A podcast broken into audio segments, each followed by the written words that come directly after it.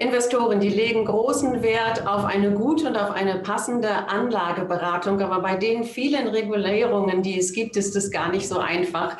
Wir wollen hier jetzt heute sprechen über Merkmale einer guten Anlageberatung. Und ich freue mich auf Christian Köcker von der HSBC und auf Andreas Krause. Er ist der Geschäftsführer des Fintech Dericon. Herr Krause, direkt an Sie die erste Frage. Worum geht es denn eigentlich generell bei der Anlageberatung? Naja, es geht erstmal darum, ähm, dass ich als, als Anleger, der Geld anzulegen hat, ähm, mir professionelle Hilfe suche. dass ich also versuche, aus dem großen Dickicht an Produkten, an Finanzprodukten, die es da draußen gibt, circa 1,5 Millionen verbriefte Anlageprodukte, mir jemanden zu suchen, der mir individuell auf mich zugemünzt, auf meine Ziele, auf meine Wünsche, auf meine Interessen äh, mir dabei hilft, einen Anlagevorschlag oder ein Portfolio zu erarbeiten oder aufzubauen. Herr Köker, wie hat sich denn äh, auf diesen Bezug, was Herr Krause sagte, die Anlageberatung verändert jetzt in letzter Zeit? Naja, man muss nicht allzu lange zurückblicken, um sagen zu können, da gab es in den letzten vier, fünf Jahren doch erhebliche Veränderungen, die sowohl die Banken, die diese Anlageberatung erbringen, die Produktanbieter, also beispielsweise auch uns, aber auch ganz klar die, die Kunden und Kundinnen ähm, vor große Herausforderungen gestellt haben. Auch vieles mit dem Ziel des Anlegerschutzes, viele sinnvolle Herangehensweisen, die dafür sorgen, dass Interessenskonflikte offengelegt werden, die dafür sorgen, dass Kunden idealerweise noch besser über Chancen und Risiken von ihren Anlagen ähm, Kenntnis erlangen. Ähm, diese Ziele haben allerdings natürlich auch manchmal Konflikte mit sich gebracht, denn der ganze Prozess, die diese Anlageberatung äh, beinhaltet, ähm, ist dadurch natürlich für alle Beteiligten viel aufwendiger geworden, mit viel mehr Dokumentation verbunden und ähm, das hat im Endeffekt eben auch dazu geführt, dass an der einen oder anderen Stelle vielleicht die Anlageberatung vermeintlich zumindest sicherer oder qualitativ besser geworden ist, zumindest was das Prozessuale angehen soll, aber gleichzeitig immer weniger Kunden diese Anlageberatung zugänglich gemacht wird, weil sie eben dadurch auch teurer geworden ist und gleichzeitig auch, ich sag mal, viel weniger Möglichkeiten auf Seiten der Anlageberaterinnen und Berater bestehen, als das noch vor einigen Jahren der Fall gewesen ist. Herr Krause, warum hat sich das denn dann so entwickelt, wie Herr Köker das jetzt gerade beschrieben hat? Ähm, was sind die Faktoren, warum es schwieriger geworden ist? Naja, der Gesetzgeber hat äh, reagiert jetzt äh, mehrfach schon auch auf äh, bestimmte Entwicklungen, die es in der Vergangenheit gegeben hat. Stichwort auch der Finanzmarktkrise 1 Lehman Brothers, ähm, dort äh, der große, ja, wenn man da so will, Skandal oder die große Problematik, dass dort ein Emittent ausgefallen ist und viele Kleinanleger äh, betroffen waren. Wir haben das jetzt auch an anderer Stelle in jüngster Vergangenheit gesehen, Wirecard ähm, und auch andere Fälle, wo viele kleine, vermeintliche Kleinanleger ähm, eben auch äh, zu Schaden gekommen sind. Und daraufhin hat der Gesetzgeber eben reagiert und 2018 mit der Finanzmarktrichtlinie 2 den Banken und Sparkassen in Deutschland äh, nochmal klarere Vorgaben gemacht, wie eine Anlageberatung auszusehen hat, wie Anlagevorschläge zustande äh, kommen sollten. Und da sind sehr viele gute Dinge auch dabei gewesen. Das muss man auch glasklar sagen. Also das ist auf der einen Seite die Sache der Transparenz. Also dass der Anlageberater sehr klar auf Produktrisiken, Produktkosten dezidiert eingehen muss und sie offenlegen muss, auch in Form von Dokumenten. Auf der anderen Seite er auch sehr individuell auf die Wünsche und Vorstellungen des Anlegers eingehen muss. Er muss sie zunächst mal abfragen. Ähm, wie lange möchte er anlegen? Wie hoch ist der Risikoappetit? Wie, was sind die Renditeerwartungen? Äh, beispielsweise möchte er nachhaltig investieren. Also eine ganze Reihe von Faktoren, die er einbeziehen muss in den Anlagevorschlag. Das ist sicherlich sehr positiv ähm, und auch sinnvoll, ähm, diese Vorgaben. Aber es gibt noch eine weitere Vorgabe, ähm, die diesem, äh, diesem Ziel der individuellen Anlageberatung möglicherweise etwas entgegenstehen kann, nämlich dass die Bank oder die Sparkasse auch gezwungen worden ist, ähm, jedes einzelne Finanzprodukt, das sie überhaupt in die Beratung einbringt, ähm, individuell oder manuell prüfen zu müssen. Und wenn man jetzt sieht, man hat 1,5 Millionen Finanzprodukte, ähm, die kann man nicht alle manuell prüfen. Da, das sind natürlich Zeit und Kosten, die dort entstehen. Und dort könnte es natürlich jetzt auch sein, dass Banken oder Sparkassen sagen, naja, wir packen da nur vier oder fünf Produkte vielleicht nur noch überhaupt in die Anlageberatung. Und dann muss man sich natürlich so ein bisschen die Frage stellen, ist dann eine individuelle Anlageberatung, was das eigentliche Ziel war, ähm, mit so einer begrenzten äh, Produktauswahl, die der Berater überhaupt nur noch zur Verfügung hat, überhaupt möglich? Ja, das ist wirklich eine gute Frage, ob das möglich ist. Denn ähm, wenn diese Vorsortierung schon stattfindet, hat denn dann ein Anleger überhaupt das ganze äh, Portfolio, den ganzen Warenladen überhaupt da zur Verfügung, Herr Krause? Ja, das kommt jetzt auf die Bank oder auf die Sparkasse sehr individuell an. Ja? Also wie viel Aufwand ist sie bereit zu betreiben, in welchen Kundensegmenten? Da gibt es ja unterschiedliche äh, Segmente, das Private Banking, also sogenannte gehobene Privatkundengeschäft, wo ähm, eben Privatkunden mit sehr hohem Vermögen kommen und eben das klassische Breitengeschäft, ähm, so der ja, sogenannte Kleinanleger, der vielleicht mit 10.000 Euro oder 5.000 Euro Anlageberatung in die Bank kommt.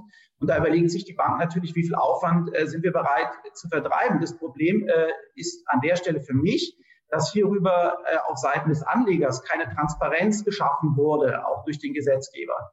Das heißt, wenn wir ein Anlageberatungsgespräch führen und am Ende des Gesprächs ähm, der Berater sozusagen in die Schublade unten greift und ein Produkt herausholt, dann weiß ich nicht, wie viele Produkte in dieser Schublade drin sind. Waren das zwei Produkte oder sind da 200 Produkte drin? Aber das hat natürlich massive Auswirkungen darauf, wie individuell der Berater überhaupt noch in der Lage war, zu beraten. Aber wie gesagt, aus unserer Erfahrung, wir arbeiten mit über 80 Banken und Sparkassen an dieser Stelle zusammen, das ist sehr, sehr unterschiedlich ähm, von Institut zu Institut, wie viel Aufwand dort betrieben wird. Dann gebe ich das mal direkt weiter an Herrn Köker. Wie viel Aufwand betreibt denn zum Beispiel die HSBC? Naja, zunächst einmal sind wir als Produktanbieter ganz klar gefordert, eben auch alle Vorgaben zu erfüllen, die es überhaupt gibt, um den Banken und Sparkassen es zu ermöglichen, unsere Produkte in der Rahmen der Anlageberatung auch einzusetzen. Dazu gehört es natürlich, ich sag mal, entsprechende Dokumente auch zu unseren Produkten zu erstellen. Das tun wir natürlich. Ähm, darüber hinaus, äh, Transparenz ist ein Stichwort, was eben gefallen ist. Ähm, gehören wir auch zu den wenigen, die, ich sag mal, bei jedem Produkt auch dann ganz konkret bei den Anlageprodukten auch noch ähm, reinschreiben, wie viel wir als HSBC auch daran verdienen. Also das heißt, wir tun von unserer Seite aus alles, was man eben machen kann als Produktanbieter, um dem Kunden selber als auch der beratenden Bank ähm, dort sozusagen den Weg zu bereiten, da auch drüber zu schreiten und diese Produkte zu nutzen. Aber man muss halt schon sehen, wenn man jetzt auf die letzten Jahre zurückblickt, ähm, dass es eben diese Konzentrationsprozesse offensichtlich gibt, ähm, weil eben viele Institute dann eben hergehen und sagen, naja, ähm, ich kann vermeintlich diesen organisatorischen Aufwand nicht leisten, äh, er ist mir zu teuer, ähm, ich weiß nicht, wie man es günstiger darstellen kann, ich beschränke mich eben auf wenige Produkte, wie Herr Krause das eben auch schon angedeutet hat. Und das führt natürlich dann eben auch häufig noch zu einer anderen, ich nenne das durchaus auch mal bewusst, Verwerfung, die ganz sicherlich nicht im Sinne dieser ähm, Finanzmarktnovelle gewesen ist äh, namens MIFID II, nämlich dass ich mich dann eben anfange als Beratensinstitut darauf zu beschränken, vielleicht nur noch Produkte auch anzubieten, die aus meinem, ich nenne das mal eigenen Universum stammen. Ähm, da ist einem natürlich dann sozusagen äh, der, ich sag mal, hauseigene Produktanbieter am nächsten. Äh, vielleicht ist es dann auch da sogar noch einfacher, aber das sind eben auch Konzentrationsprozesse, die eben am Ende dazu führen, dass ja, das Universum, das Beratungsuniversum, wie das so gerne genannt wird, auch in den Instituten, äh, nichts mehr mit einem Universum zu tun hat, äh, sondern möglicherweise nur noch was mit einer kurzen Sackgasse im, im Umfang. Und das ist eben das, wo wir dann zur Ausgangsfrage zurückkehren.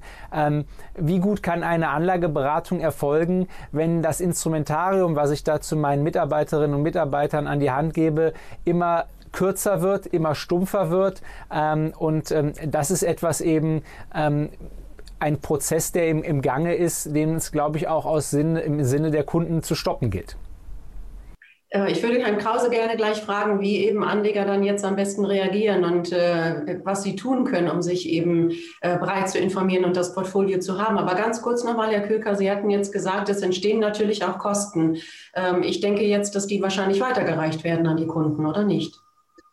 Naja, also wenn ich am Ende mir das mal ganz allgemein äh, in der wirtschaftlichen Welt vorstelle, wenn ich nur noch einen Produktanbieter nutze als Institut, äh, und dieser Produktanbieter, der weiß das, dann hat er natürlich im Grunde genommen keine Wettbewerbssituation mehr. Und da entstehen sicherlich eben auch, ich darf das glaube ich auch so sagen, Monopolkosten. Ja, also ähm, wenn ich nur noch von einem Einkäufer meine Produkte beziehe und dieser Einkäufer weiß das, dann kann er natürlich andere Preise durchsetzen, als wenn er sich jedes Mal mit drei, vier anderen ähnlich qualifizierten Instituten im Wettbewerb sieht. Und das ist eben etwas dann, wo man sagt, naja, auf der einen Seite sind vermeintlich Kosten zugunsten des Kunden gespart worden, weil man eben diese, ich nenne das jetzt mal, Produktprüfungsprozesse verschlankt hat. Aber auf der anderen Seite entstehen halt eben diese Monopolkosten, weil eben die Produkte dann einfach teurer sind, als wenn der Anleger, Entschuldigung, als wenn der Anlageberater oder die Anlageberaterin in der Lage wäre, das vermeintlich oder tatsächlich beste Produkt am Markt dann eben auch für den Kunden zu selektieren. Das war vielleicht nicht die Absicht der Politik, dass eben die Auswahl dann eingeschränkt wird. Herr Krause, wie aktiv muss denn dann jetzt ein Investor nachfragen? Wie aktiv muss er sein, indem er dann äh, ja selbst den Berater herausfordert, um vielleicht eben doch mehr Dinge aus der Schublade zu ziehen? Ja, ich denke, ähm, das ist der, im Moment der einzige Weg, ähm, wirklich, dass der, dass der Kunde selbst ähm, aktiv nachfragt bei seinem Anlageberater, der Anlageberaterin ähm, und sagt, okay, ich gebe mich nicht damit zufrieden, ähm, dass ich jetzt vielleicht ein Produkt vorgestellt bekomme am Ende des Beratungsgesprächs, sondern ich frage tatsächlich an dieser Stelle auch mal ganz aktiv nach Alternativen. Wenn er mir einen äh, Fonds beispielsweise vorlegt, kann man mal sagen, ähm, gibt es denn etwas, weiß ich nicht, äh, mit weniger Risiko? Haben Sie auch Zertifikate? Haben Sie möglicherweise auch ein Produkt eines anderen Anbieters? Ja, also das ist das, äh, was wir jetzt gerade angesprochen haben, also nicht nur des eigenen Hauses oder ähm, des eigenen Zentralinstituts im eigenen Verbund, ähm, sondern mal ganz, wie gesagt, auch aktiv nachzufragen, ja, äh, gibt es da in dieser Schublade der ominösen, die wir gerade angesprochen haben, äh, wirklich auch noch andere Produkte? Und dann wird der ein oder andere Kunde vielleicht feststellen an dieser Stelle, dass der, dass sein Gegenüber sehr ins Schwimmen gerät, äh, bei dieser Anfrage und dann hat er vielleicht schon den ersten Hinweis, oh, so viel ist nicht drin in der Schublade. Und dann muss man sich selbst überlegen, dann natürlich als Kunde, äh, wie reagiere ich darauf, wie gehe ich damit um? Ja, also fordere ich das aktiv ein, sage ich möchte eine offene Produktarchitektur, ich möchte ein, ein Wettbewerbsumfeld für meine Finanzprodukte am Ende des Tages, um nicht zu viel zu bezahlen oder nicht die falschen Produkte zu bekommen. Ähm, oder ähm, suche ich mir aktiv ähm, Alternativen, das heißt, ich informiere mich ein Stück weit selbst, da gibt es auch sehr viele Möglichkeiten. Oder ich äh, gehe auch mal zu einem anderen Institut und stelle die gleiche Frage mal dort. Mhm. Ähm, in diesem Bezug, wie sieht es da bei den Neo-Brokern aus, Herr Krause? Äh, auch da kann sich ja mal immer wieder ein Anruf lohnen oder mal an die Tür zu klopfen, oder? Ganz klar, also es, es, gibt ja sozusagen immer die Unterscheidung der Anleger in die sogenannten Selbstentscheider, ähm, die dann sagen, ich verzichte vollständig auf eine Anlageberatung, ich informiere mich selbst. Dafür gibt es natürlich am Markt auch, auch sehr, sehr viele Möglichkeiten, mittlerweile Tools, Plattformen, ähm, auf die man gehen kann ähm, und sich informieren. Viele fühlen sich aber dort trotzdem dann noch ein bisschen unsicher, vor allen Dingen, wenn es natürlich um so Fragen geht wie Altersvorsorge, also langfristige Kapitalanlage, wenn die Anlagesummen vielleicht auch ein kleines bisschen höher werden irgendwann, weil ich mir das erwirtschafte und erarbeite. Ähm, und dann möchte ich möglicherweise eben auch wirklich eine professionelle Anlageberatung ähm, annehmen und äh, in eine professionelle Anlageberatung eingehen. Ähm, ich glaube, die Zukunft wird irgendwo, wie bei vielen anderen Dingen, auch dazwischen liegen. Das heißt, auf der einen Seite den Ansprechpartner, den persönlichen Ansprechpartner, wo sich vielleicht aber viele Jahre dann auch ein Vertrauensverhältnis aufbaut, wenn das funktioniert. Aber gleichwohl habe ich, bin ich mit wenigen Mausklicks, kann ich auch mal prüfen, ob das, was er mir da gesagt hat und vorgeschlagen hat, ähm, denn tatsächlich wirklich alles so in meinem Interesse ist. Denn wir sind in einem Wirtschaftsleben, ähm, die Banken sind Wirtschaftsunternehmen wie jedes andere auch. Natürlich gibt es dort Interessen. Ähm, das Bestmögliche ist natürlich, wenn die Interessen zusammenkommen. Aber es schadet überhaupt nichts, ähm, wenn ich mir, wie gesagt, aktiv mich mit dem Thema selbst auch beschäftige. Es ist zu wichtig, ähm, das Thema Geldanlage, als es einfach nur in andere Hände zu geben. Das ist zumindest meine Meinung, sondern jeder sollte sich ein Stück weit auch selbst ein bisschen Kenntnisse aufbauen. Und wie gesagt, Angebote gibt es da im Internet äh, mittlerweile wirklich viele. Mhm. Kommen wir mal zu einem ganz anderen äh, Teil noch, auch in der Anlageberatung, was dahinter steckt. Und es gibt sogar ganze Bücher darüber an die Anforderungen der IT der Kreditwirtschaft. Ein Riesenthema auch. Ähm, da spielen ja die ganzen Regulierungen auch eine riesengroße Rolle. Herr Köcker, wie geht eine Bank denn auch damit um? Äh, wie transparent muss dort alles sein und, und welche Herausforderungen bringt der ganze IT und der ganze datengesicherte Bereich mit sich? Denn es geht ja auch um Hochfrequenzhandel zum Beispiel. Ja, also zunächst einmal vielleicht noch eine kurze Anmerkung von meiner Seite auf die vorherige Frage. Ich glaube, ein kleiner, nicht ein maßgeblicher, aber ein kleiner Grund, Teil des Erfolges ähm, der Online-Broker, der Neo-Broker ist sicherlich auch darin begründet, dass die Kunden eben nicht mehr die Anlageberatung in der Form vorfinden bei ihrer Bank, wie sie es das früher getan haben. Früher konnte man dort einfach mal anrufen und vielleicht auch eine Frage, eine ganz allgemeine Frage stellen, hat dann auch eine Auskunft bekommen und dann musste man eben vielleicht gar nicht äh, zum Selbstentscheider komplett werden. Das heißt, es ist auch sozusagen ein Stück weit ähm, das Verschmähen der Banken, der klassischen Banken gegenüber dieser Kunden aus den genannten Gründen, aber auch aus hausgemachten Gründen, die Anleger auch ein Stück weit in den Selbstentscheiderbereich treiben. Ähm, das darf man vielleicht auch nochmal erwähnt haben. Ja, und zu dem Thema Hochfrequenzhandel, Datenvorhalten. Ja, natürlich, das ist ein, ein Riesenthema. Zum einen auch aus regulatorischen Gründen. Die ganzen Dokumente, über die wir heute gesprochen haben, Basisinformationsblätter beispielsweise, da müssen wir natürlich auch dafür sorgen, dass so etwas alles sehr sicher für die gesetzlich vorgeschriebenen Fristen aufbewahrt wird, dass man das im Zweifelsfall auch alles wieder nachverfolgen und aufrufen kann.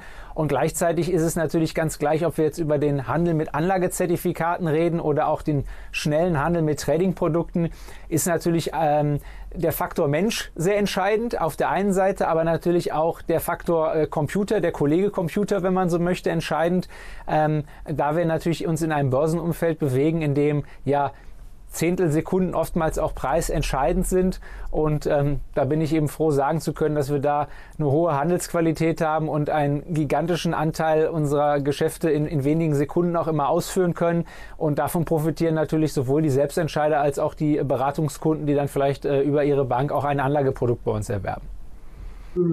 Herr Krause, wie wichtig ist denn dieser Part auch als Teil einer guten Anlageberatung, dass eben die IT dahinter funktioniert? Wo kommen die Daten her? Wie kommen sie gesichert in das System? Woher weiß ich denn als Investor, dass ich der Bank oder diesem Institut vertrauen kann auf, diesem, auf dieser Ebene? Naja, zum ersten Teil der Frage. Wir befinden uns ja nicht mehr in den 90ern, sondern 2021. Ähm, das heißt, ähm, die Bank, die Ausrede, die vermeintliche Ausrede der Bank, ne, das ist alles so aufwendig, äh, was es da gibt, die regulatorischen Vorgaben. Ich kann gar nicht anders, ähm, als mich so weit zu beschränken, die gilt nicht mehr, weil die technischen Hilfsmittel sind natürlich längst äh, vorhanden. Das sind wir ja äh, ein Anbieter auch dafür, die sagen, naja, das muss man gar nicht mehr alles manuell machen. Ähm, es reicht, wenn ihr die Regeln, die ihr ohnehin anwendet, in dem manuellen Prozess, um Produkte zu selektieren aus diesen 1,5 Millionen Anlageprodukten heraus, ähm, das kann man natürlich auch technisch lösen. Ja, man kann diese Regeln einer Maschine, einem Roboter geben, ähm, wie wir ihn beispielsweise an der Stelle haben, und der geht jeden Tag in diesen Gesamtmarkt rein, sucht die entsprechenden Produkte raus und stellt sie dem Berater auf einer Plattform zur Verfügung. Das heißt, die, die, die technischen Hilfsmittel sind, sind längst da. Es muss natürlich, äh, der Wille muss äh, vorhanden sein. Ähm, und wie gesagt, da gibt es diverse Interessen natürlich aus den verschiedenen Richtungen, in den verschiedenen Verbänden etc., ähm, die vielleicht auch in eine andere Richtung gehen. Wie gesagt, deswegen muss der, der Kunde aus meiner Sicht tatsächlich aktiv hingehen und äh, bestimmte Dinge aktiv auch abfragen, die alle darauf hinzielen, wie, welche Produkte, wie viele Produkte, welche Produkte hast du überhaupt sozusagen bei dir äh, in der Verfügungsmasse, wo du mir jetzt einen Anlagevorschlag raus erarbeiten kannst und vor allen Dingen eben auch, wie breit bist du auf der Anbieterseite aufgestellt. Das ist für mich ein ganz, ganz wichtiges Thema.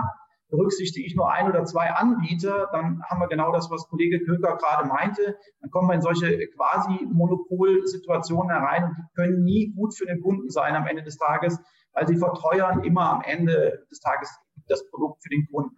Das heißt, der Kunde muss sozusagen ein Stück weit an der Stelle äh, mitmachen, muss dort aktiv fragen und sich, was ich eben gesagt habe, eben auch bereit sein, Zeit mal selbst zu investieren. Ja, um Informationen, die durchaus bereitstehen, unabhängige Informationen, ähm, sich auch durchzulesen, abzurufen, ähm, damit er sich selber auch ein Stück weit ein Bild machen kann, wie gut ist denn diese Anlageberatung. Ähm, nicht nur vom Ende her denken im Übrigen, also nicht nur, wenn es eine gute Rendite war, dann war es eine gute Anlageberatung. Das kann auch purer Zufall sein am Ende des Tages. Das allein ist es nicht sondern ich würde immer fragen, ähm, wie individuell auf mich zugeschnitten war das Anlagekonzept oder das Anlageprodukt, was mir angeboten worden ist. Wie sehr passt das eigentlich zu dem, was ich dem Anlageberater gerade erzählt habe, äh, wie ich mein Geld gerne anlegen möchte. Hm. Das waren schon mal viele gute Ratschläge, Herr Köker. Was sind denn Ihre Ratschläge?